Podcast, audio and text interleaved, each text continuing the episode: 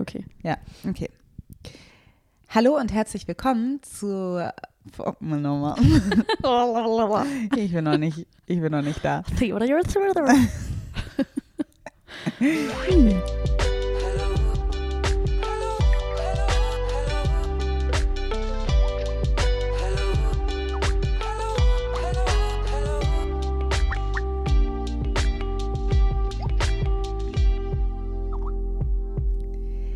Hallo und herzlich willkommen zu der ersten Folge von Feuer und Brot im Jahr 2022. Feuer und Brot ist der Podcast von Maxi und Alice, zwei Freundinnen zwischen Politik und Popkultur. We are back. Hello Maxi. Oh yeah. Hallo Alice. Hi. Ja. Frohes neues Jahr äh, dir und allen ZuhörerInnen. Wir freuen uns. 2022. It is. Yes, it is. It Klingt is. irgendwie krass, ne, die Zahl. Also ja, weil Seltsam. es einfach mit sehr viel Z-Lauten ist irgendwie so ein zackiges 2022 ist es so ein, als ob ein Jahr das so anzischt. Ja, stimmt, aber es ist auch wirklich so eine Zahl, wo ich immer dachte, hä, also das, das habe ich mir nie vorgestellt, dieses Jahr zu erleben. Es war so einfach so ganz, ganz diffuse Zahl. Ganz komisch. Aber jetzt ist sie da und man braucht ja immer so sowieso so ein bis vier Wochen, bis man das richtige Datum aufschreibt, habe ich ja. das Gefühl. Weißt du noch früher in der Schule, wo man so, wenn man so neue, schöne Hefte angefangen hat und dann war es aber so Januar und dann dachte man so, jetzt mache ich alles schön, jetzt mache ich alles fein und dann so zwei, eins, oh Mist. und direkt verkackt. Ja. ja. Nee, das weiß ich noch sehr genau. Ähm, besonders schlimm war es, wenn man von 99 auf 2000 gehen musste oder so. Und dann war alles ja. Musste man, vor allen Dingen fühlte sich damals das auch so komisch an, dass man dann so 0-0 schreiben musste. Ja, das war wirklich, also wir haben es erlebt, wir waren da. wir haben witzigerweise auch das äh, Millennium Silvester ja auch zusammen gefeiert. Ja, stimmt. Vielleicht können wir als Hintergrundmaterial zu dieser Folge dieses Foto nochmal auf Instagram auferleben lassen. Wir haben es schon mal gepostet, wo wir zusammen tanzen auf dieser Silvesterparty. Ja, das habe ich auch noch in einem Fotoalbum, was du für mich gemacht hast. Deine Schwester Sophie, die auch schon mal bei uns zu Gast war, die hatte diese coole 2000er Brille auf. Genau. da waren die Und Nullen waren halt so die Augen. Genau. What a time, genau. Und alle dachten, alle Computer stürzen ein und so weiter. Ja, wir gehen gleich Richtung das Jahr 2000 als Thema. Aber bevor wir das machen, möchten wir noch mal schnell anteasern. Wir haben jetzt den 9. Januar 2022 und aller Voraussicht nach wird am 24. Januar unser erster und bislang größter Live-Podcast in Köln stattfinden. Yes. Und zwar im Gloria. Und wir freuen uns natürlich über jeden, der vorbeikommt. Und äh, wenn wir diesen schönen Abend mit euch in Köln zusammen erleben dürfen. Mal gucken. Ja. Plus, es wird wahrscheinlich auch immer noch Tickets an der Abendkasse geben. Also wenn ihr in Köln seid oder in der Nähe von Köln und ihr euch spontan entscheidet, wenn ihr diese Folge am 22. oder 23. Januar hört, dann könnt ihr wahrscheinlich am Montagabend immer noch spontan vorbeikommen. Oh yes. Wird eine gute Zeit, ein guter Abend. Ich freue mich drauf. Ich freue mich auch sehr. Okay. Zurück. erst die Pflicht, erst dann die Pflicht, erst die Teaser. Ja, willst du noch irgendwelche New Year's Resolutions? Willst du noch? nee. Auf gar keinen Fall. Ich habe gerade das Gefühl, ich sage nur so viel, dass ich an allen Ecken und Enden so Segel festhalte mhm. und um mich herum, wie sagt man, stürmt es. Es oh tobt Gott. ein Riesensturm. Also, I feel kind of stable right now und es ist gut, aber es passieren krasse Sachen, es passieren viele schlimme Sachen. Aber ich bin irgendwie gerade ganz okay und mhm. frohen Mutes und möchte mir diese Stimmung gerade einfach so lange es geht irgendwie erhalten. Also wenn ich das schaffe, in so eine Jahresanfangsstimmung reinzukommen, wir haben es eben schon kurz angesprochen, wenn ich so schaffe, Dinge anzupacken, schnell und irgendwie alles Mögliche zu erledigen, was liegen geblieben ist und mich einfach so Stück für Stück durchzuarbeiten. Das ist gerade so mein State of Mind und ich freue mich, dass wir jetzt wieder aufnehmen. Ich freue mich aufs Thema heute. Ja, das, das ist, ist von mir. Gut. Mhm. Sehr gut. Möchtest du noch was ich loswerden? Ich möchte mich nicht dazu äußern. das ist okay. Aber ich unterstütze dich sehr in deinen Vorhaben. Merci beaucoup. Ähm, ich finde das Thema heute sehr spannend. Wenn du Lust hast, kannst du uns gleich ein bisschen einleiten oder das Thema ein bisschen einleiten. Du hast es ja an mich herangetragen sozusagen und ich finde es total spannend. Ich auch. Deshalb ja. wollte ich unbedingt mit dir darüber reden. Oh yes. Also, wir erleben ja gerade eine Rückkehr von 2000er Trends. Die 2000er sind wieder da. Alle sehen aus wie wir in unseren schlimmsten pubertierendsten Jahren. Oh ja. Local Alle, Jeans. Alles wieder da. Local Jeans, Wasserfalltops, Strass, Glitzer, Mesh-Oberteile. Selbst Ed Hardy habe ich wieder gesehen. Von Dutch schon lange. Ich habe letztens irgendwo gelesen, Gen Z rast durch die Zeiten, durch die Jahreszahlen und dem ist so. Also die ja. nehmen mit einer Geschwindigkeit alle Trends wieder auf. Ja. Man hat das Gefühl, es ist gerade auch so ein bisschen alles möglich, aber heraussticht auf jeden Fall dieses krasse 2000er Comeback. Das kam auf jeden Fall dazu, habe ich das Gefühl. Also ja. es, es kann sein, dass die 80er und die 90er auch noch irgendwo leben in den Gen Z-Trends, aber das die stimmt. 2000er, man sieht das jetzt zum Beispiel, ich finde an Leuten wie Shireen David oder Total. so oder Princess Nokia hat auch so ein Tribute-Video gemacht, was so angelehnt ist an If You Had My Love mhm. von Jennifer Lopez. Ja. Es gibt dieses Normani-Video Motivation, was auch ganz viele 2000er Referenzen hat. 2000er Referenzen sind, glaube ich, gerade so ein bisschen trendy man sieht es ja auch nicht nur in der Musik, sondern es ist ja auch, es kommen ja irgendwie alle wieder zurück. Es gibt irgendwie, ne, Britney Spears hat wieder viel Aufmerksamkeit, natürlich auch wegen der Situation, in der sie sich befindet, aber diese ganzen, in Anführungsstrichen, 2000er It-Girls, so wie Paris Hilton oder so, die sind ja auch alle wieder mit irgendwie neuen Projekten, neuer Aufmerksamkeit zurück. Filme wie äh, Mean Girls äh, werden wieder aufgegriffen, gelten als super ikonisch. Jennifer's Body ist so ein, mhm. so ein Geheimtipp mit Megan Fox, auch irgendwie ein 2000er, späte 90er Film. Und das ist so interessant, weil man merkt, okay, in der Popkultur sind diese Referenzen überall und irgendwie werden diese ganzen Leute jetzt auch nochmal hervorgeholt in so einer, für uns ja so einer Nostalgiefreude, aber sind halt auf einmal sind so, alles sind Icons, habe ich das mhm. Gefühl. Ne? Also jeder ist irgendwie eine Ikone. Ja. Obwohl die es damals vielleicht noch gar nicht so krass waren. Naja, die waren, mhm. die waren schon ziemlich auch krass gefeiert und haben ja. halt schon, sag ich mal, die Popkulturlandschaft verändert oder ja. extrem geprägt.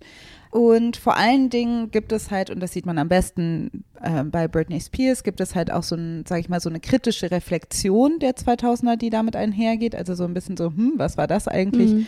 In welchem Zeitalter haben die eigentlich gelebt? Und warum konnte zum Beispiel sowas wie Britney Spears, wie konnte das eigentlich sein, dass Leute das gar nicht kritisch betrachtet haben, dass sie so lange in so einer Vormundschaft hingen und so weiter? Und da wurde ja einfach auch sehr viel nochmal drüber geredet, wie eigentlich die Medien mit dieser Figur Britney Spears umgegangen sind und und auch vielen, also Paris Hilton, Lindsay Lohan und so weiter, dass man sich halt gefragt hat, was waren die 2000er eigentlich mhm. für eine Zeit? Also eine Zeit, wo die halt doch in ihrem Umgang mit Frauen in der Öffentlichkeit schon auch nochmal extrem sexistisch war. Ja. Aber in so einer Zeit, wo trotzdem gleichzeitig so Messages rum geisterten, die quasi emanzipatorisch wirkten, wie so mhm. Girl Power. The 90s pop culture narrative was all about girl power, from the Riot Girl era of the early 90s to Buffy the Vampire Slayer to the Spice Girls. Girl okay. power is about being individual, being whoever you want to be, right. wearing your short skirts, your underbras and your makeup, but having something to say as right. well. Es war kein Feminismus, aber bestimmte feministische Botschaften schienen irgendwie schon in dieser popkulturellen, also popkulturell, aber vielleicht generell kulturell irgendwie schon internalisiert mhm. worden zu sein. Und dieses Denken von diesen 2000ern nennen manche Leute Postfeminismus, also eine postfeministische Ära gewesen. Der Gedanke von einer postfeministischen Ära, das war so eine Zeit, wo Leute gesagt haben, okay, der Feminismus, der zweite Welle Feminismus, also der Feminismus aus der 68er Generation, der sich bis in die 70er und 80er getragen hat, Mission accomplished sozusagen. Ja. Frauen können jetzt, ohne ihren Mann fragen zu müssen, arbeiten. Sie sind irgendwie im Kapitalismus angekommen. Die Frau als wirtschaftliche Kraft an sich. Und das wurde so als Emanzipation gesehen. Und Feminismus hat quasi seine Mission erfüllt. Das war der Gedanke, die Idee von Postfeminismus oder so ein bisschen die Attitude. Also wenn man Postfeminismus sagt, das ist quasi wie eine Denk Schule auch. Also es ist etwas, was Leute einfach annehmen. Und man merkt aber einfach, dass so in dieser Zeit, würde ich sagen, ich würde das jetzt einfach mal grob einrahmen von, fing wahrscheinlich an Ende des Kalten Kriegs, also 1990 und ich würde sagen, es ging bis 2016 bis zur Trump-Wahl. Das würde, für mich ist das uh. die oh. postfeministische Ära. Mit Trump als Präsident ist es so quasi mhm. wie so das große Crescendo von Postfeminismus. Mhm. Und dann kam die MeToo-Bewegung und so weiter. Also das ist so ein bisschen, so würde ich das interpretieren. Rosalind Gill writes that post feminism originally emerged as a way of making sense of paradoxes and contradictions in the representation of women. But more colloquially, it came to represent the idea that feminism had achieved all that it could, and sometimes even to express that women were losing their essential womanhood in their fight for equality.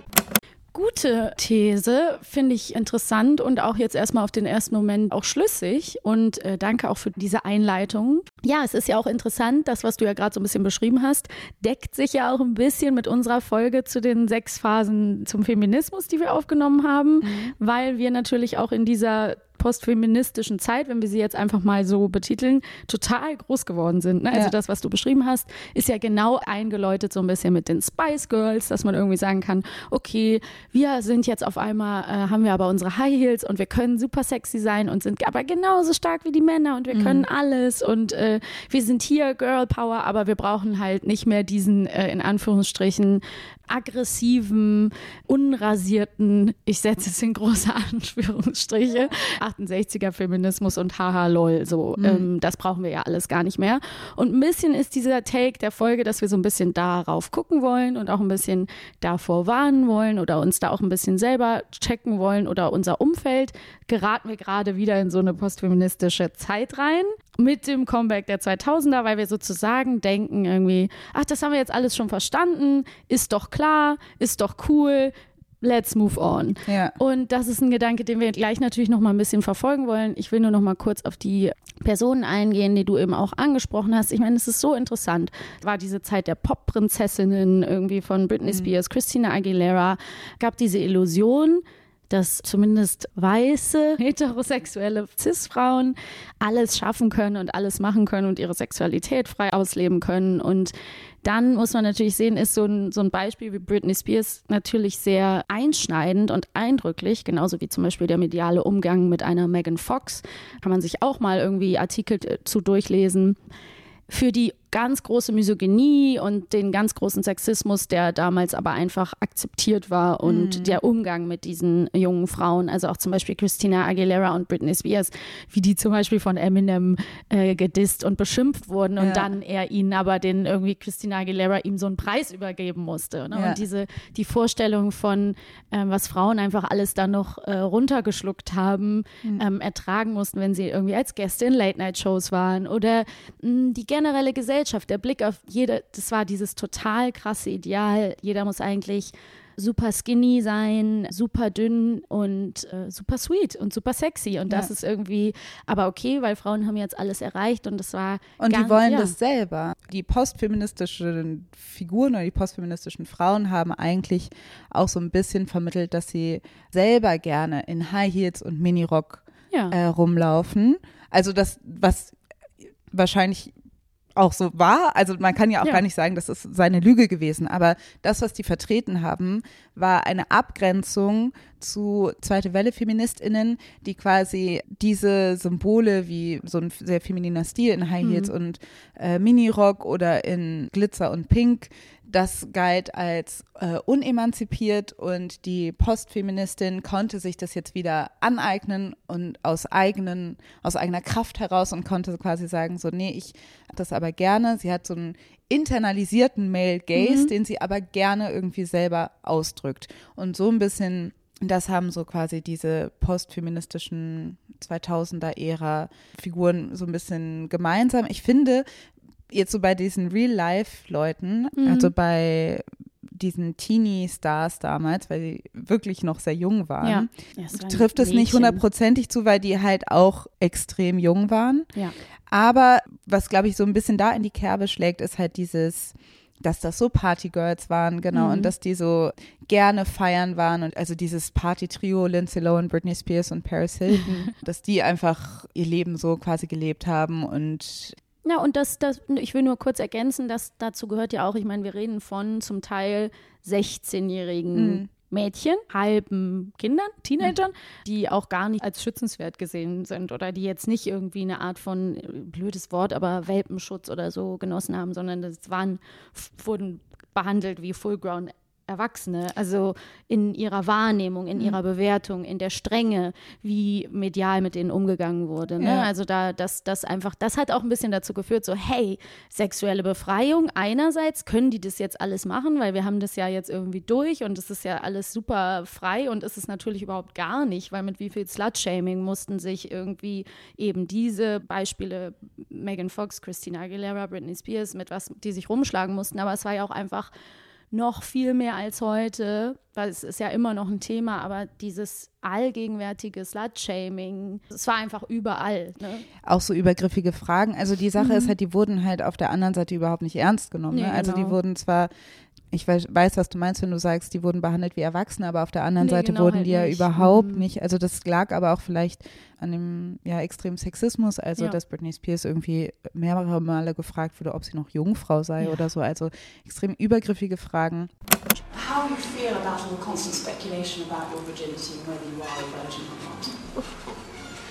I really wish I would have never said anything. Genau, und dann natürlich aber auch so das Aufkommen des Influencerinnentums, also das Paris Hilton wird ja als quasi so die erste Influencerin gesehen, ja. die quasi berühmt wurde für ihren Lifestyle. Und auch das war irgendwie, traf auf natürlich so ganz viel, ja, Ridicule und die Leute fanden es irgendwie lächerlich.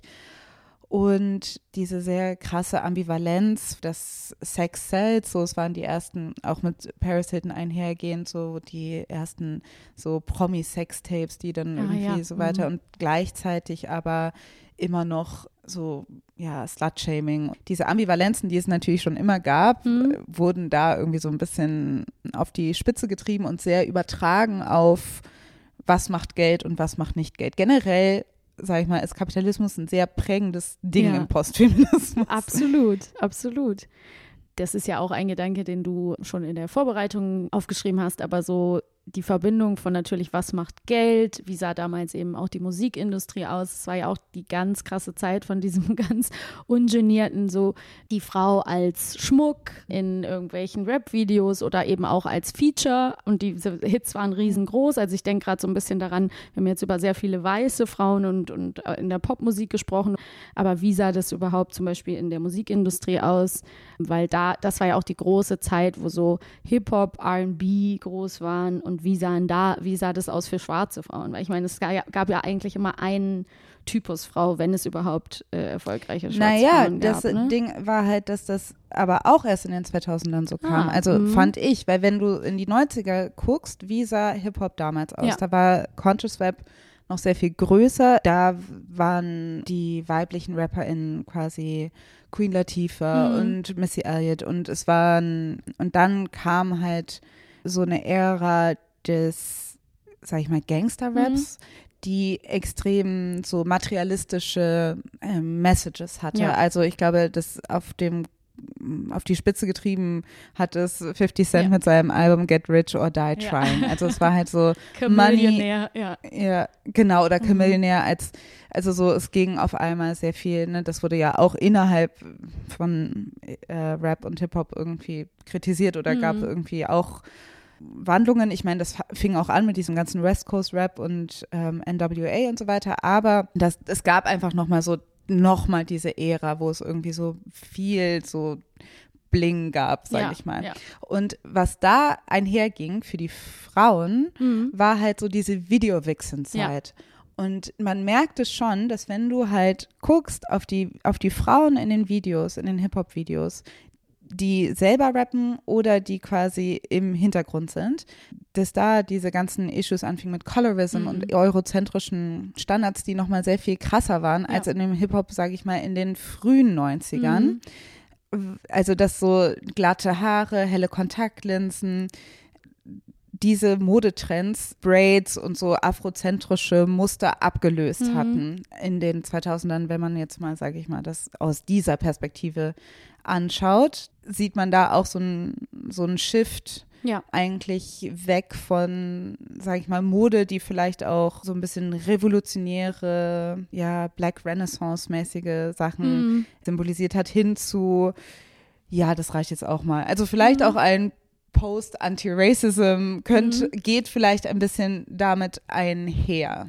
Ja. Ja, Ja, find, genau. Ja, und das ist ja auch wieder was, was wir versuchen oder was so ein bisschen, was wir versuchen auf jetzt zu übertragen. Ne? Weil man so vorsichtig sein muss, wenn diese Trends einkehren, dass es so ein bisschen, ja, eigentlich sein könnte, so, ja, okay, war jetzt schön, dass wir ein bisschen äh, Body Positivity gesehen haben. Wir wissen jetzt, dass es andere Körper äh, gibt, aber äh, tschüss und jetzt äh, sind wir eigentlich fertig damit. Ne? Also jetzt wollen Ja. wir alle wieder, eigentlich wieder zurück. Und vor meinem inneren Auge poppen eben gerade diese ganzen, ähm, auch extrem jungen Sängerinnen auf, so wie Ashanti oder so, Christina Milian, ne? diese ganzen, die damals erfolgreich waren, auf die das eben alle zutrifft und die sich ganz stark diesem eurozentrischen Schönheitsideal eben anpassen mussten oder auch an, anpassen konnten. Und es ist einfach krass, ja, wie das die Popkultur auch geprägt hat, würde ich sagen.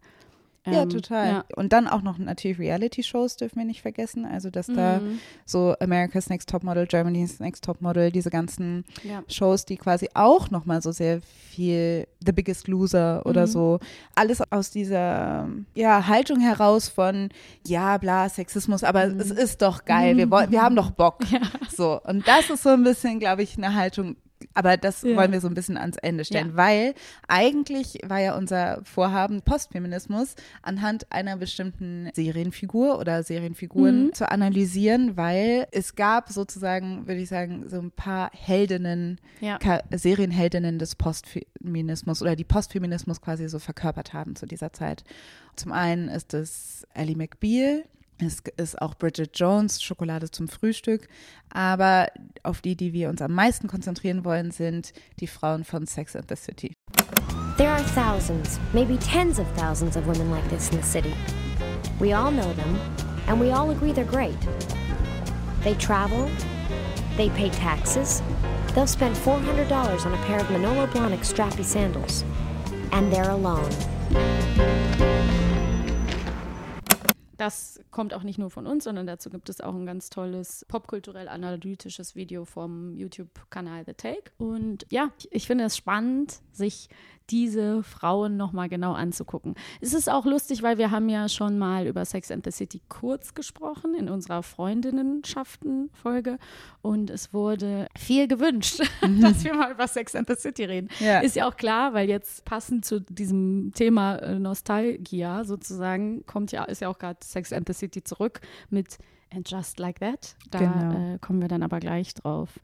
Sex and the City kam 1998 in Deutschland ins Fernsehen oder ja, generell? ich glaube generell. Mhm.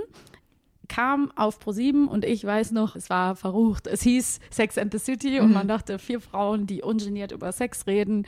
Geil. Wir waren jung und ich weiß noch, dass ich es am Anfang nicht wirklich gucken konnte, weil es halt so spät kam und dann durfte ich eben manchmal mit meiner Mutter reingucken und fand es krass und meine Mutter war so, okay, so viel Sex kommt gar nicht vor, aber, aber, das, Aber zu diesem Ja. Zeitpunkt kam schon viel Sex Ja, vor. Also es war so, man hat, die, genau, es kam auch so spät, weil du halt einfach irgendwie Sexszenen hattest. Aber es war das, was jetzt irgendwie sich so anfühlt wie das gar nicht mal so ungewöhnlichste, es war damals schon irgendwie Hm. Krass, war revolutionär zu sagen, okay, da geht es um Sex aus der weiblichen Perspektive und es geht vor allen Dingen nicht um Sex von jungen College-Mädchen, Mhm. sondern es geht um full-grown women. Das heißt, das waren Frauen, die stehen im Leben, Ja. die verdienen alle ihr Geld. Das muss man auch sagen. Eben der Postfeminismus, hast du ja eigentlich schon gesagt, ist auf jeden Fall eine Ära von der äh, weißen cis-hetero-Frau, die gut verdient. Und das waren halt auch eben die Frauen, die quasi viel Aufmerksamkeit bekommen haben und auch in den Serien die Hauptcharaktere waren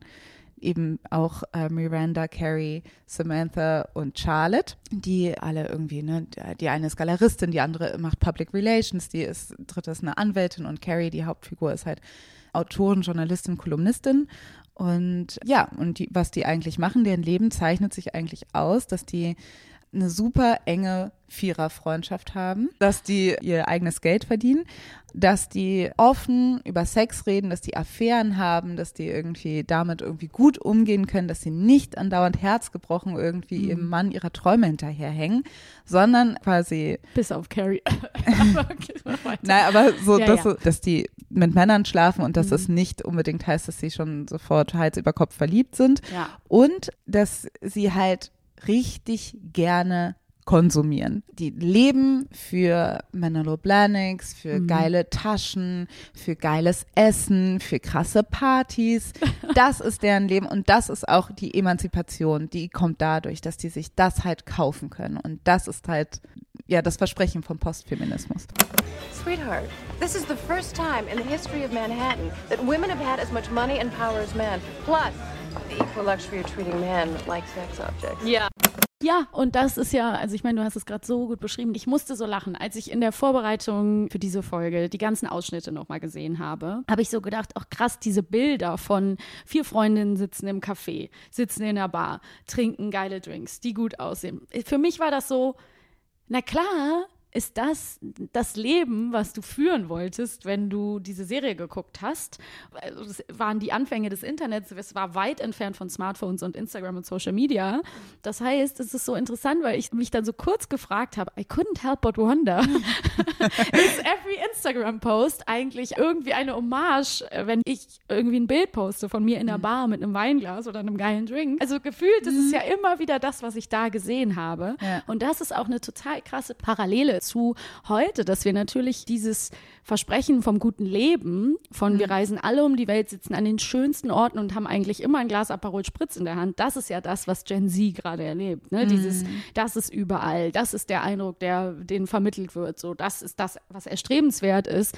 Wir haben zwar gecheckt, irgendwas ist mit dem Klima, aber eigentlich will auch jeder alleine erstmal ein geiles Live haben. Ne? Also das Eben, sind so das diese ist halt Parallelen. Diese, das ist halt dieses Gespaltene, genau. Aber genau. Total. Auf der einen Seite hast du halt, ist das auch dieses Konsumding auch nochmal auf so einer krassen Höhe. Und auch was das mit so Körpern und so macht, mhm. würde ich auch, glaube ich, erst ans Ende stellen. Aber genau, du kannst dir halt Sex and the City, diese Frauen, die können sich alles kaufen, mhm. was sie wollen. Damit verkörpern sie für sich quasi die Mission die Feminismus eigentlich wollte, dass sie eigentlich diese selbstständigen Frauen sind. Also es ist halt auch dieses Cosmo Girl, mhm. was die sind, ne? Also can women have it all? Können ja. Frauen wirklich alles haben, was sie sich erträumt haben?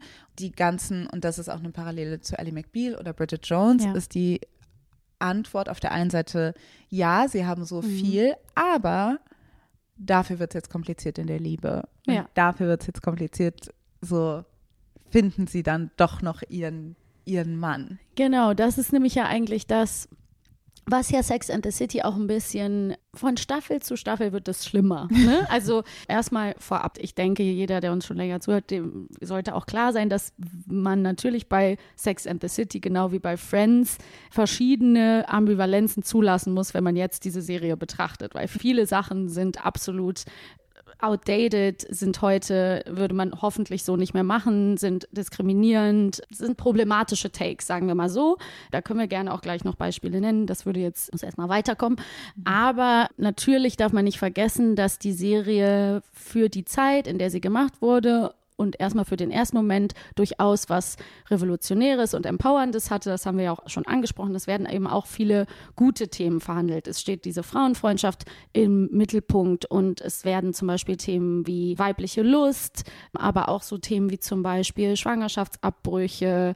Es werden auf jeden Fall verschiedene Themen behandelt, die so vielleicht noch nicht für so ein großes Publikum abgebildet wurden und vor allen Dingen nicht so ja aus dieser weiblichen Perspektive. Aber es ist natürlich traurig, dass die Serie dieses Versprechen, was wir ja in der Freundinnenschaften-Folge auch schon angesprochen hatten, dieses Versprechen von, können Frauen füreinander vielleicht die Soulmate sein und sie brauchen überhaupt keine erfüllende Hetero-Beziehung und am Ende muss die Hochzeit und die Nuklearfamilie stehen. Äh, dieses Versprechen, was die Serie so ein bisschen gibt, das löst sie halt nicht ein. Ne? Genau, ne? das war halt dann doch auch nur ein Versprechen auf Zeit. Das ist nämlich auch das Ding, weil die postfeministische Frau will ja gar nicht, also die ja. denkt ja, Emanzipation braucht es ja auch gar nicht, deshalb macht das ja auch vielleicht in diesem Denken auch wieder total Sinn, dass Ja. man sich dann wieder sagt, ja, aber das, aber eigentlich sehne ich mich so nach Liebe und nach einem Mhm. Mann, weil das mit der Emanzipation, das habe ich ja schon Ja. geschafft. Deshalb wird das gar nicht mehr als, sage ich, Bedrohung gesehen, dass eine Heterobeziehung eventuell auch Einschränkungen bedeuten Mhm. könnte, weil das tut es nicht mehr. Jetzt ist es einfach nur Liebe und Glück. Mhm. Und ich finde nämlich auch, das ist halt auch das Interessante, weil ich glaube, viele Sex and the City Folgen bestehen den Bechtel-Test nicht, also den Test, wo Frauen über etwas anderes reden als Männer miteinander. Und also in dem Fall von Sex and the City ist diese Kategorie irgendwie relevant vom Bechtel-Test. Und letztendlich mit all den Dingen, die diese vier Frauen machen, ist trotzdem, sitzen sie am Tisch und reden nur über Typen. Ja. Also Charlotte äh, kennt sich super aus mit Kunst, aber die reden nie Mhm. Nee. drüber. Das interessiert sie herzlich wenig eigentlich, was sonst noch so in der Welt geht. Also das vermittelt natürlich auch was und das hat uns auch was vermittelt. Absolut. Und auch bei Ellie McBeal, die dann irgendwie die ganze Zeit Angst hat, dass sie keine Kinder mehr kriegen Mhm. kann und dass sie diesen und ist auch hoffnungslos verliebt in ihren Ex-Mann. äh, Ex-Boyfriend, Ah, wie- Ex-Typ, auf jeden ja. Fall, der dann verheiratet ist und so. Und auch Bridget Jones sucht eigentlich die Liebe zwischen diesen zwei Typen. Und Genau, das ist halt so ein bisschen das Ding, dass es eigentlich auch bedeutet hat. Also es war so ein bisschen diese Message, diese Botschaft auf der einen Seite, ja, das hat uns der Feminismus halt auch eingebrockt, dass das Mhm. mit der Liebe irgendwie nicht mehr so geil ist oder nicht mehr so gut klappt, dass die Frauen ja ganz schön, also äh, kompliziert und neurotisch und auch irgendwie irgendwie Ja. eigen sind und überfordert und dann auch nicht mehr so liebenswert. Never forget, wie bei Ellie McBeal, die biologische Uhr als so ein super schlecht animiertes tanzendes Baby Ja. zu sehen war. Und naja, und bei Sex and the City ja genau. Viel Sex zu sehen und viel wurde abgebildet und viel wurde irgendwie angerissen. Aber letztendlich war alles auch sehr Vanille und sehr Blümchensexmäßig. Also es wurden zwar Dinge angesprochen, aber es war dann doch schon immer so, dass man das Gefühl hatte, wenn es in irgendeine Richtung äh, geht, die nicht irgendwie so sehr weiß-hetero war oder ne, normschön oder wie auch immer, jegliche kleinen Kinks in irgendwelche Richtungen wurden sehr krass konservativ betrachtet von den meisten. Also Ja. es war dann doch immer sehr bewertend und zum Beispiel Samantha, die ja absolut der Charakter ist, die unstreitbar den meisten Sex hat und auch am meisten experimentiert. äh, Der Charakter muss ja unheimlich viel durchmachen und das ist auch so ein bisschen so ein Prototyp. Also selbst in der Serie passiert ja Slut-Shaming. In Carrie wird es ja ganz explizit gesagt, ne, so dass in der Figur von Carrie, dass sie sagt, das würde ich nicht machen oder so würde ich mich niemals verhalten. Und ich finde das schon interessant, weil das auch so ein Trope ist, den ich immer wieder beobachte, dass der Charakter, der im Endeffekt der vielleicht feministischste oder vielleicht ist sie das nicht, vielleicht Aber ist sexuell befreiteste. sexuell befreiteste Charakter, dass dieser Charakter oft bestraft wird in solchen Serien. Das Mhm. ist so interessant, weil sie ja dann auch eine Krebserkrankung hat und dann hat sie diese wirklich schlimmen Szenen mit ihrer Wechseljahren dann noch und also sie muss durch sehr viel durch. Dieser Mhm. Ja. Charakter, ne? Und das ist was, was ich zum Beispiel so auch so ein bisschen beobachte, dass die Serie bestraft Samantha Mhm. ein bisschen dafür. Und sie bestraft sie natürlich jetzt in Just Like That nochmal mehr, weil sie nicht mehr dabei ist und da gibt es Streit, aber das meine ich jetzt gar nicht. Ich meine wirklich Mhm. einfach die reine Charakterentwicklung. Und das ist ja wirklich eigentlich so schade ist. Also ich muss auch sagen, ich nehme die Filme hier auch ganz aus der Bewertung bewusst raus, weil Ja. ich die noch nicht mal gesehen habe und die für mich gar nicht so richtig, also die existieren in meinem Kopf nicht. Nee, ich habe, glaube ich, den ersten Film Ja, gesehen, glaub, aber der. den- ja. Nee, wir reden jetzt wirklich nur über die Serie. Ich finde nämlich auch das interessant, auch dieses Zwischenspiel zwischen Samantha und Charlotte. Mhm. Also, weil die ja quasi, sage ich mal, die Pole Ja. dieser, sage ich mal, postfeministischen Ära irgendwie auch zeigen. Samantha dem ein bisschen voraus und Charlotte hängt dem ein bisschen hinkt Ja. dem ein bisschen hinterher. Ja. Und Charlotte ist ja auch immer diejenige, die quasi so immer die Konfrontation mit Samantha hat, dass die sich streiten, dass Ja. sie sagt, das geht nicht oder du kannst es nicht machen oder so weiter. Und da werden eigentlich in dieser Serie auch diese Konflikte eben ausgetragen über diese zwei Charaktere, auch die zwei Haltungen die quasi da sich austariert haben Mhm. zu dieser Zeit, nochmal sehr klar gemacht. Ja. Und eigentlich finde ich, ist es schreiberisch ganz gut. Mhm. Generell, ja, ist es aber so, dass letztendlich Samantha dann doch schon gegen Ende der Serie eben diese tragische Figur Ja. ist, die halt irgendwie dann auch nicht, dass dieser Weg sie dann auch nicht wirklich glücklich macht und dann irgendwie so leiden muss. Ja. diese Bestrafung durch eine Krankheit ist tatsächlich auch ein Trope, den es halt oft auch gibt. Ne? Also der die, das zum Beispiel dann auch in Serien, wenn da eine queere Person vorkommt, dass die dann irgendwie einen tragischen Tod sterben muss oder so. Also es, es ist, glaube ich, sehr subtil, aber ich glaube, wenn man darauf achtet, fallen einem oft so Dinge auf, welche Charaktere dann durch so einen Leidensweg irgendwo dann doch irgendwie so, ja, wer so lebt, wie du, mhm. der wird krank. Also so, so mhm. das, das steckt so ein bisschen da drin, glaube ich, ganz klar. Und ich meine, Sex and the City hat eine lange Historie an äh, queer-feindlichen Botschaften. Ich glaube, mhm. das muss man an der Stelle auch nochmal ansprechen. Es ist eine ganz starke, zum Beispiel Unsichtbarmachung von Bisexualität, also immer wenn die Serie also eine Verleugnung. Eine Verleugnung, genau. es gibt eine Folge, wo Carrie jemanden datet, der bisexuell ja. ist und dann sagt sie so, I'm even sure bisexuality exists. I, I think it's just a, a layover on the way to Gay Town. Und gibt nochmal die Storyline von Samantha, wo die mit einer Frau zusammen ist, kurz. Ne? Und dann wollen die das alle nicht wahrhaben. Ja, also das, Oder sie selber auch nicht. Da, nee, also ich glaube, das Problem ist eher, dass sie dann so gelangweilt ja. ist und dass sie einfach so klischeehaft ist, diese, ja. dass das dann halt, dass die dann nur noch in der Badewanne sitzen mit Kerzen und alles geht nur ja. um Gefühle oder so. All we ever do is lie around, take baths together and talk about feelings. Oder es gibt natürlich, ich glaube, die, sag ich mal, auffälligste. auffälligste Szene oder das, was irgendwie wirklich so ziemlich krass ist, ist eigentlich auch die Transfeindlichkeit. Ja. Also das, es gibt diese Szene, wo Samantha ins Meatpacking District zieht, auch Gentrifizierung quasi Klar. und dann vor ihrer Tür sind quasi Sexarbeiterinnen, die trans sind und schwarz. Ja. Und dann sollen die ruhig sein und dann ruft die die Polizei und schüttet den Wasser über den Kopf. Wow. Also Wow. Also ja, genau. Das passiert dann am Ende der Folge sind aber Samantha und diese Frauen sind irgendwie dann alle zusammen auch auf, die hat die dann eingeladen auf ihre Rooftop-Party und alles scheint gut zu sein, mhm. I guess. Ja. Aber letztendlich, sagen wir mal, denkt man so, eigentlich ist es halt ein Hate Crime. Und es ist auch ein krasser Karen-Move auf jeden Fall. Und das finde ich halt mhm. auch so spannend, wenn man Sex and the City jetzt sieht.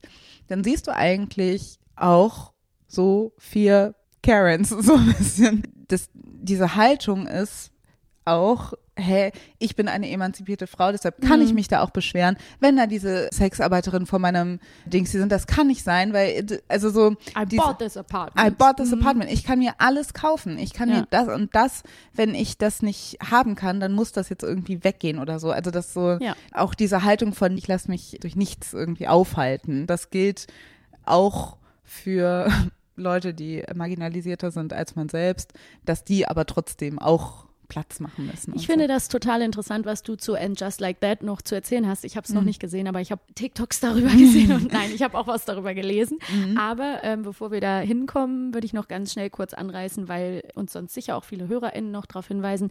Natürlich ist auch diese Abbildung der schwarzen Sexarbeiterinnen, Transfrauen vor Samanthas Fenster auch noch zusätzlich bitter im Zusammenhang mit der generellen Darstellung von BPOC in der ganzen Serie. Also Hello, ja. wir haben jetzt nicht die Zeit, alle Beispiele zu nennen, aber mhm. es ist ja wirklich wahnsinnig problematisch.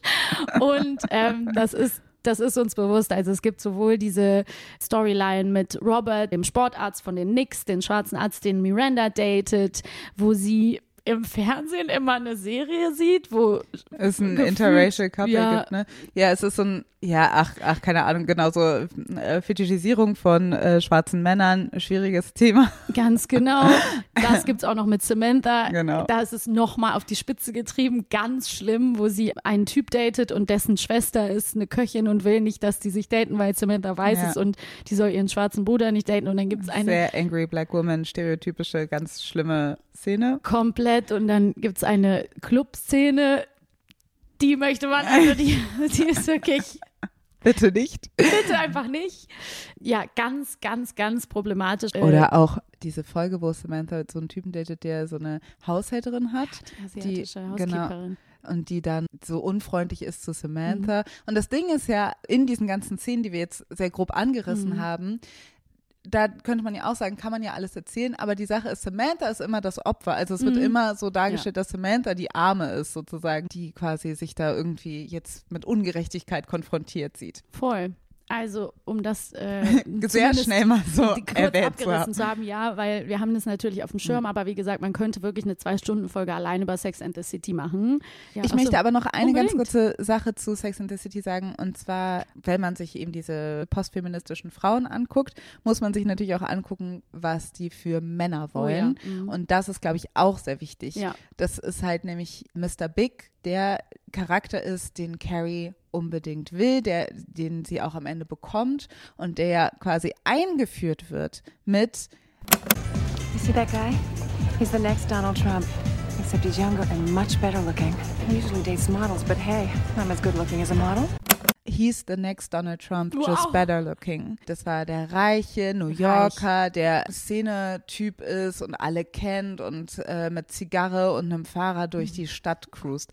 Das ist quasi da, da kriegt quasi Carrie Herzchen in den Augen. Das ist quasi das Ding. Und deshalb finde ich das auch so interessant, ja. dass irgendwie diese Parallele zu ziehen, dass als Donald Trump quasi Präsident ja. wird, das ist für mich deshalb auch diese postfeministische Ära dann auch irgendwie endet, weil du siehst so, irgendwas ist hier extrem schief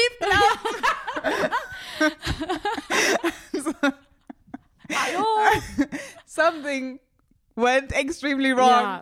Also das. You're so smart. Ja, du hast recht. Es ergibt total Sinn und es ist ja der Horror. Ich nicht unterbrechen. Nein, on, nein, ja. nein, alles gut. Das finde ich ist auch wichtig, dass man so sieht, welchen ja. Typen gucken diese Frauen quasi hinterher. Das sind alles, also auch nicht nur Carrie mit Mr. Big, also ne, das sind ja auch bei den anderen Charakteren wird das quasi ein bisschen mehr hinterfragt. Also besonders bei Charlotte, die ja zuerst vor allen Dingen am meisten und am offensten diesen erfolgreichen Prototyp von weiß, reich, hetero, cis, ja. männlich hinterher rennt und merkt, okay, damit wird sie nicht glücklich. Ja. Also, aber trotzdem ist quasi Mr. Big quasi der Traumtyp von Carrie und das sagt, says a lot. Also. Ich war schon als Teenager Team Aiden, Auf möchte ich hier nur Fall. kurz sagen.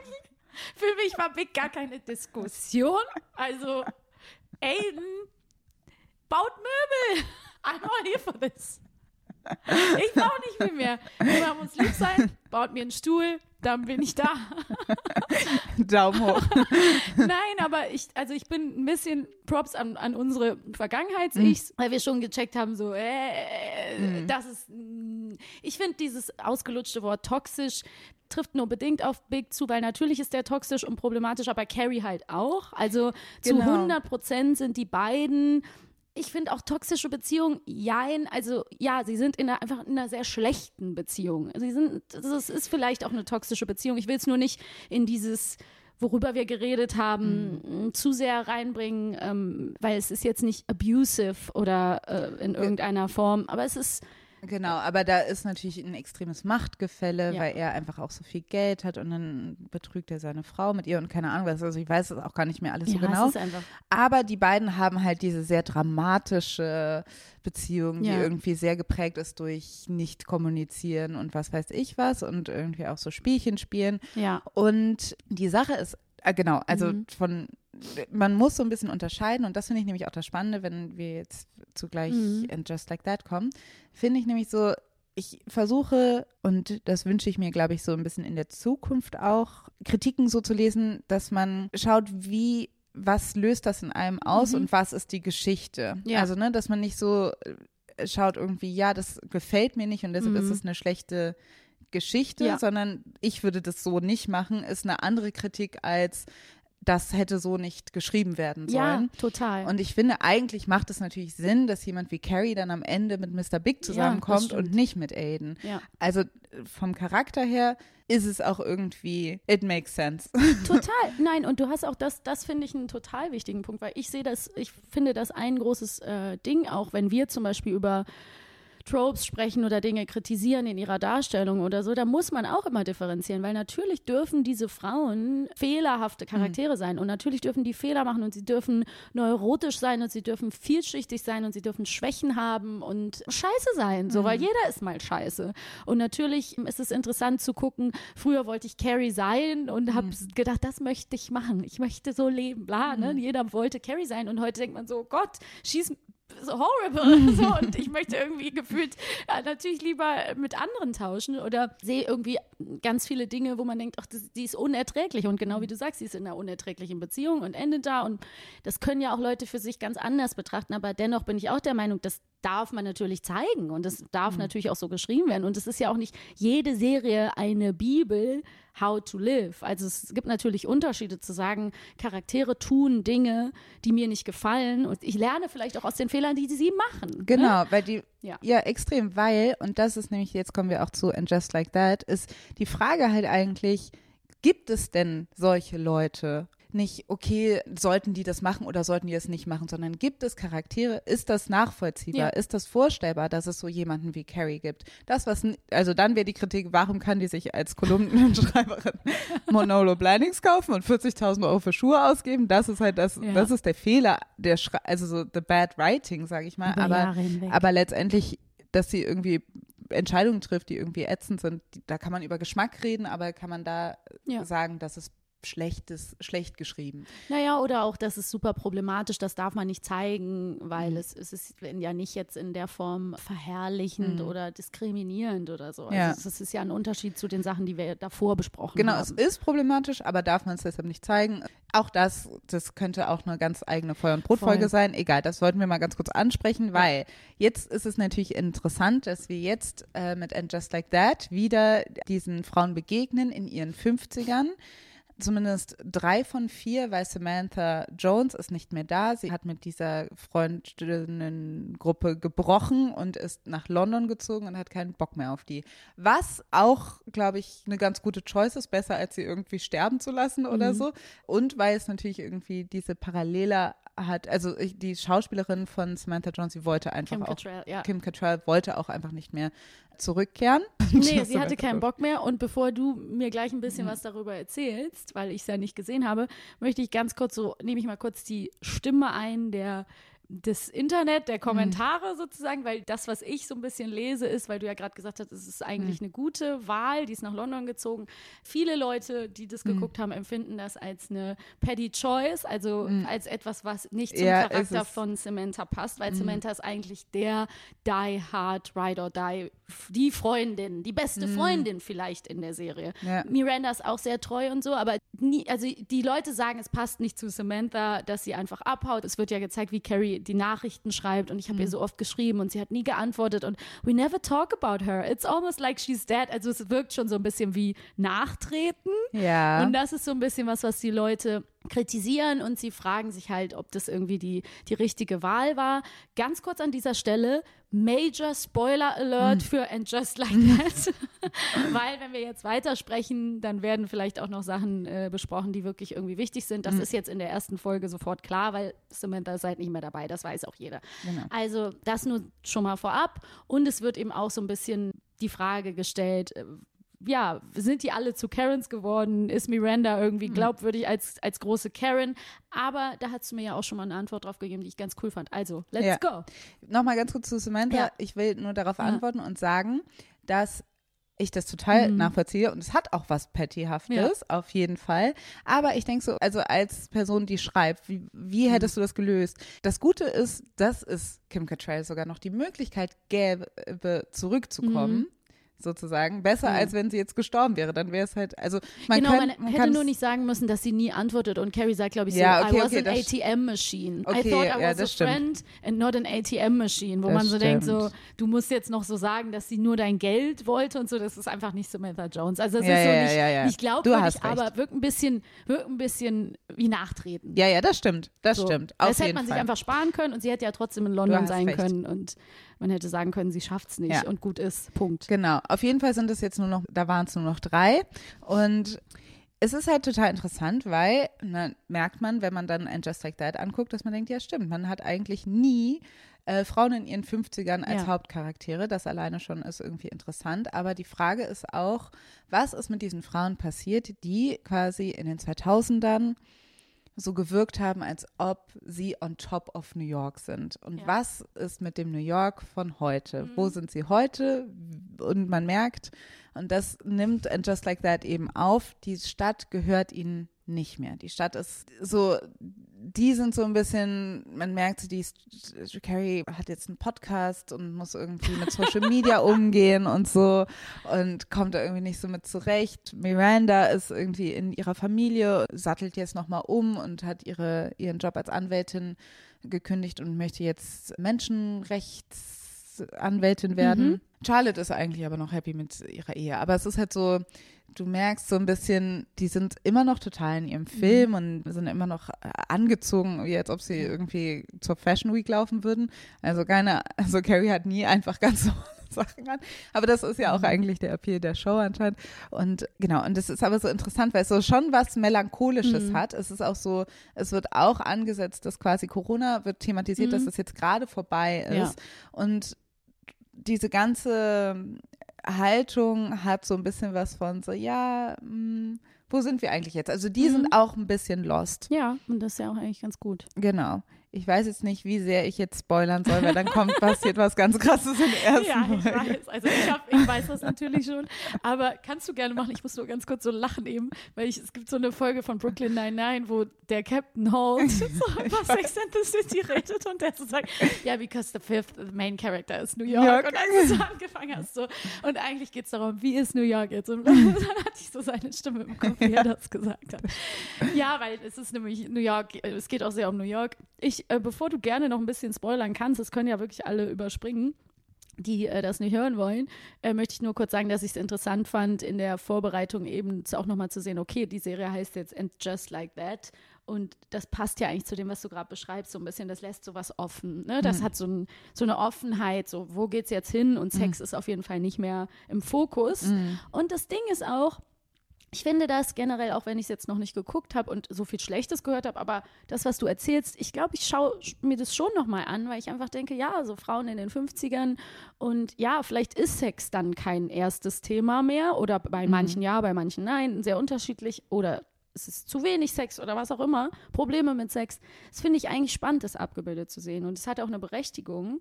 Und ja. natürlich ist es immer noch, sind es diese Frauen, wie du beschrieben hast, aber irgendwie finde ich das gut. Und es hat für mich auch noch ein, irgendwie so ein, natürlich ein Geschmäckle, dass diese Frauen auch so viel Hass und Wertung und äh, Herabwürdigung ihres Äußeren irgendwie erleben müssen, weil ja alle mhm. sind so, ja, wie sehen die aus und so. Also, ne? Naja, es, genau, es hat halt mhm. dann einfach, also ich glaube, das, was du ja meins ist halt, dass die quasi als diese 54-jährigen Frauen quasi stylisch und diese New Yorker Attitude nicht so ganz verschwunden sind. Ne? Also ja, du hast schon recht, dass man da schon irgendwie bei vielen Leuten spürt von so, hä, ja, aber just let it go, it's mhm. over with und es ist jetzt vorbei und das will doch keiner sehen. Ja, ihr seid peinlich oder ihr seid cringy oder was genau. auch immer. Genau, und das ist halt ja. aber auch was, was quasi mit aufgenommen wird, ja. ein bisschen in der Serie. Das ist quasi der Status einer postfeministischen Frau heute. Ja.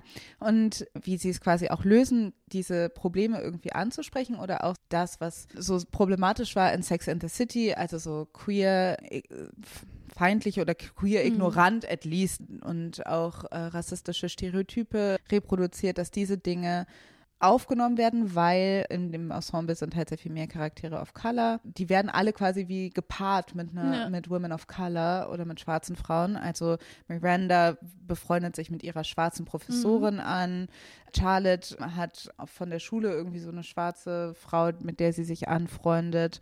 Und Carrie hat zum einen eine nicht-binäre Person als Chefin mhm. im Podcast und auf der anderen Seite freundet sie sich an mit einer indisch-amerikanischen Frau, mhm. die dann ihre neue Maklerin wird. Okay. Also das sind dann so Charlottes Kind stellt fest, dass es, dass es nicht binär mhm. ist und Charlotte hat unglaubliche Probleme damit und ist total ja. verwirrt und das macht auch für Charlotte total Sinn, dass das ja. so ist. Ja. Und die machen immer noch so teilweise, finde ich, irgendwie so Sprüche, wo man denkt so, uh, mhm. oder so. Aber ich habe das Gefühl, das passt auch zu den Charakteren, ja. dass die es weiterhin machen. Also auch, ich finde es eigentlich eine gute Entscheidung, dass die bestimmte Dinge beibehalten, in ihrem Verhalten, also dass du, dass die schon boomermäßig sind Die sind ja nicht teilweise. 100% woke. Also wer, das, Weil sie es auch nicht ja die wären. wenigsten. Nee, Genau. und das ist ja auch nicht realistisch. Guck dir Genau. doch mal die FreundInnen von unseren Eltern oder so an. So Ja. die, manche bemühen sich, manche bemühen sich sehr, manche bemühen sich gar nicht. Mhm. Und das ist ja, also deswegen fand ich es auch so interessant, dass Leute sagen, so das passt nicht zu Miranda, dann sich so in Anführungsstrichen so Karen-mäßig zu verplappern oder da irgendwie ja, weil die irgendwie über die Haare von, Ja. von ihrer Professorin Ist redet. natürlich auch eine cringy Szene. Ich habe die Es Szene ist auch geguckt. super es ist cringy. super cringy. I am the professor. You, you're the professor? Yeah. You're Nia Wallace? yes. Why do you seem so surprised? Well, your braids. A law professor can't have hair like mine? Why is that? Oh no, no, no! I didn't. I didn't mean because of the braids. I was. I was. I, I was just thrown because the braids are, are so different than the hair in your photo on the Columbia website. My comment had nothing whatsoever to do with it being a black hairstyle. I, I knew that you were black when I signed up for this class. Uh, that was important to me. Aber irgendwo denke ich so, ja, aber es passt auch. Also wenn ich mich dann irgendwie, ne, es ist, es Mhm. ist genau diese Frauen vielleicht dann irgendwie auch ja, Mitte, Ende 50, bla bla bla, das ist ja total logisch, dass da vielleicht jemand ins Fettnäpfchen tritt. Vielleicht nicht so, aber es ist immer noch eine Fernsehserie und vielleicht eben doch so. Also vielleicht Genau. passt es ja. Und dann ist es ja auch irgendwie. Also ich finde das Verhalten, dass man so, beobachtet. genau, finde ich eigentlich, also eigentlich finde ich es nicht so schlecht beobachtet. Es gibt auch Mhm. eine unglaublich furchtbare, finde ich, furchtbare so Erzählstrang, wo dann eben Charlotte ihre neue schwarze Freundin zum Essen einlädt Mhm. und unbedingt noch ein anderes schwarzes Paar sucht, damit die nicht das einzige schwarze Paar Oh sind. Gott, und also fragt es ist richtig die ganze krass Zeit Thema. Rum. Ja, dass ja. die nicht woke sind, ist quasi Genau. ein Handlungsstrang. Genau, und Okay. dann sind die so, und dann sucht Charlotte die ganze Zeit ein, äh, ein schwarzes Pärchen, was auch noch kommen könnte. Also es ist unsäglich, Wow. aber es ist halt so, man denkt so, aber Charlotte would do it actually. Sie würde das so machen. Ja. Das, was mein Problem ist an der Serie, ist, dass diese, dass diese ganzen Dinge zwar thematisiert werden und dass die aber dann, dass sie sehr schnell so eine Redemption bekommen. Also Miranda, die sich ignorant verhält gegenüber ihrer Professorin, die wird dann erstmal so ein bisschen, dann merkt man auch, die Professorin hat keinen Bock auf die, aber dann gibt es so eine Szene, wo sie sich dann wieder behaupten kann, dass sie doch eigentlich ganz nett ist. Und dann befreunden die sich an. Und auch Charlotte, das Essen kommt dann nicht zustande. Und dann ist sie eingeladen als das einzige weiße Paar bei einem Essen bei ihrer schwarzen Freundin. Und ihr Mann ist so ganz tapsig und checkt und, und die sind irgendwie ganz nervös, aber Charlotte behauptet sich dann, weil sie die ganze Kunst an der Wand kennt von den ganzen schwarzen KünstlerInnen Ah, endlich kann sie und alle Kunst reden. genau und alle sind ganz beeindruckt und Mhm. keine Ahnung was. Also du merkst dann so, dann kommt, also es ist am Ende bleibt es eine Feelgood-Serie, die auch immer noch Ja. ähm, dieses Publikum irgendwie im Kopf hat oder auch, sage ich mal, weißen Frauen irgendwie dann am Ende immer noch Mhm. dieses Gefühl geben möchte, hey, es ist alles schwierig, aber Mhm. ihr seid auch alle lieben euch trotzdem. Ja. Also so, dass das so ein bisschen, wir haben euch trotzdem lieb. Diese ganzen Charaktere, die quasi sie so herausfordern sollen, sind dann am Ende dann doch sehr nett und niemand sagt denen, nö. also auf dich habe ich gar keinen Bock. Ben Ja. Carys Podcast wird abgesetzt. Also ich kann auch verstehen, wenn Leute das nicht gerne gucken und sagen, Mhm. das ist mir alles ein bisschen zu cringy und auch nervt auch ein bisschen, kann ich auch total verstehen. Ich irgendwie, ich gucke es irgendwie einfach so mit Interesse, einfach nur mit unter dieser Linse, mit dieser Frage, ja, wie erzählt man diese Frauen Ja. heute und wie würde es denen heute gehen? Ja. Und ich habe das Gefühl, dass diese Serie mit, also auch großes Interesse an dieser Frage hat. Okay. Und das finde ich halt spannend, weil zum Thema Feminismus oder so äußern sich diese Frauen auch irgendwie nicht. Ja. Also positionieren sich nicht als Feministinnen, Mhm.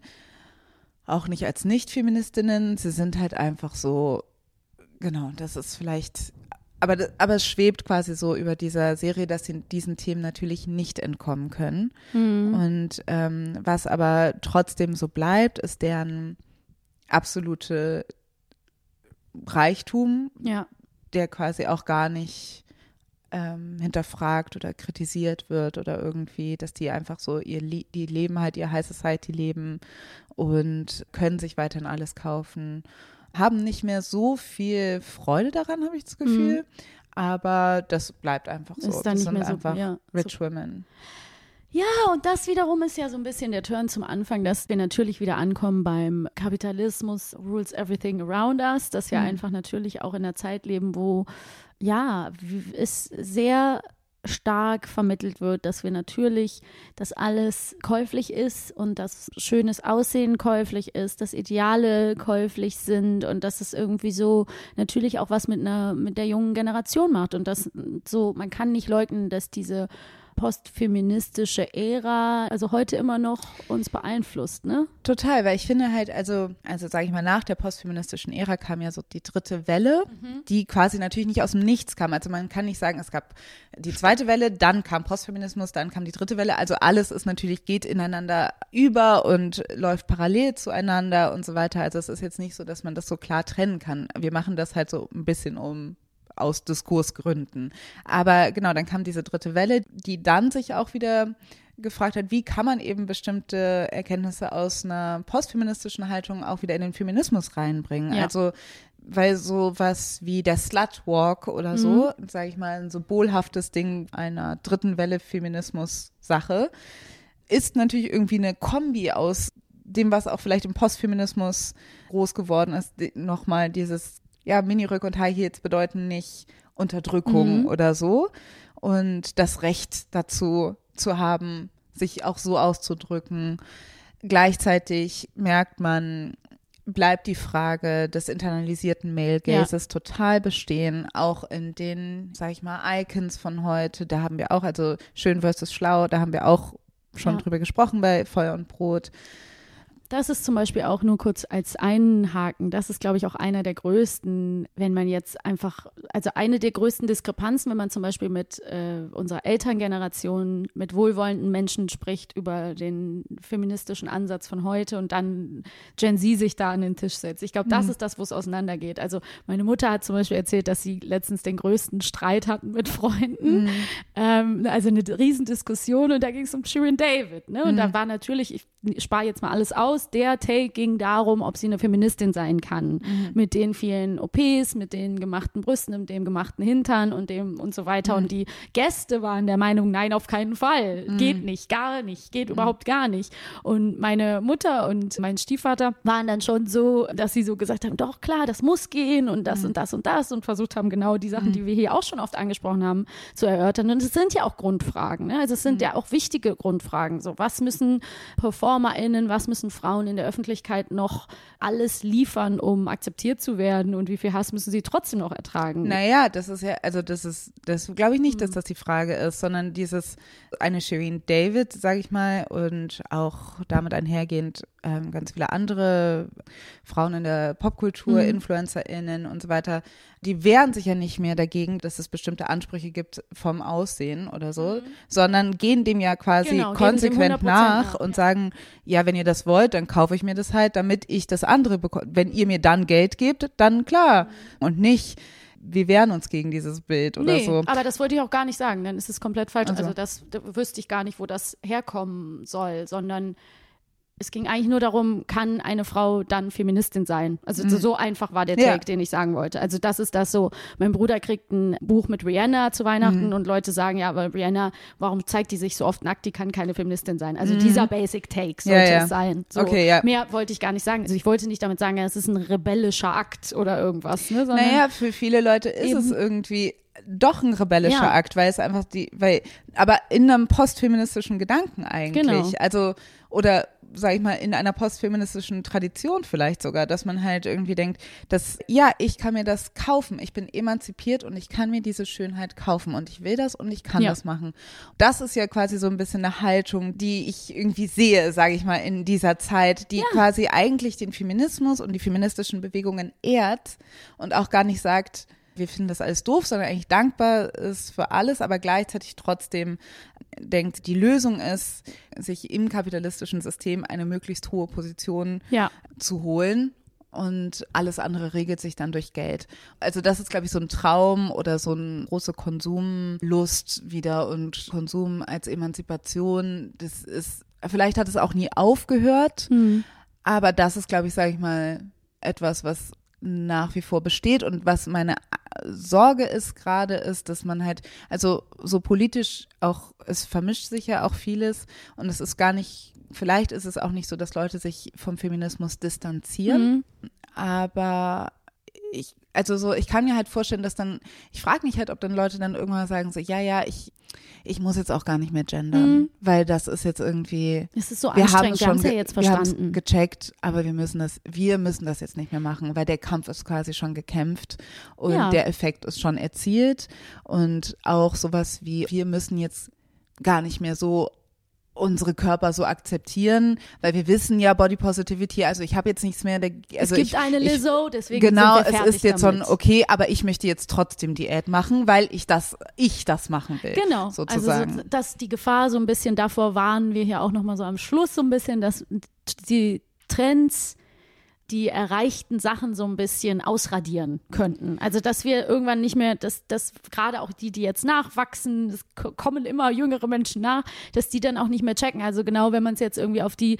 geglätteten Haare oder sowas mhm. irgendwie bezieht, dass man sagt so, ah ja, wir hatten jetzt, wir wissen jetzt, es gibt Natural Hair, ja cool. Mhm, und genau, dann fangen wir Beispiel, alle exactly. wieder an zu, zu glätten, glätten, glätten und sind auf einmal wieder heller und alle wieder ganz schlank. Es wird dann wieder in sowas reinrutschen, dass wir diese ganzen erkämpften Dinge, die man gerade verstanden hat, alle wieder rückgängig rückgängig macht, weil man sie sozusagen unsichtbar macht und sagt, ja, das haben wir verstanden. Aber man mhm. darf nicht vergessen, die Generationen, die nachkommen, haben es noch nicht gelesen, die haben es noch nicht gesehen. Genau. They weren't there. Und da müssen wir halt so ein bisschen drauf achten. Da muss man einfach so ein bisschen gucken. Am Ende ist es immer eine große Vereinbarung oder ein großes Mischen all mhm. dieser ganzen Dinge.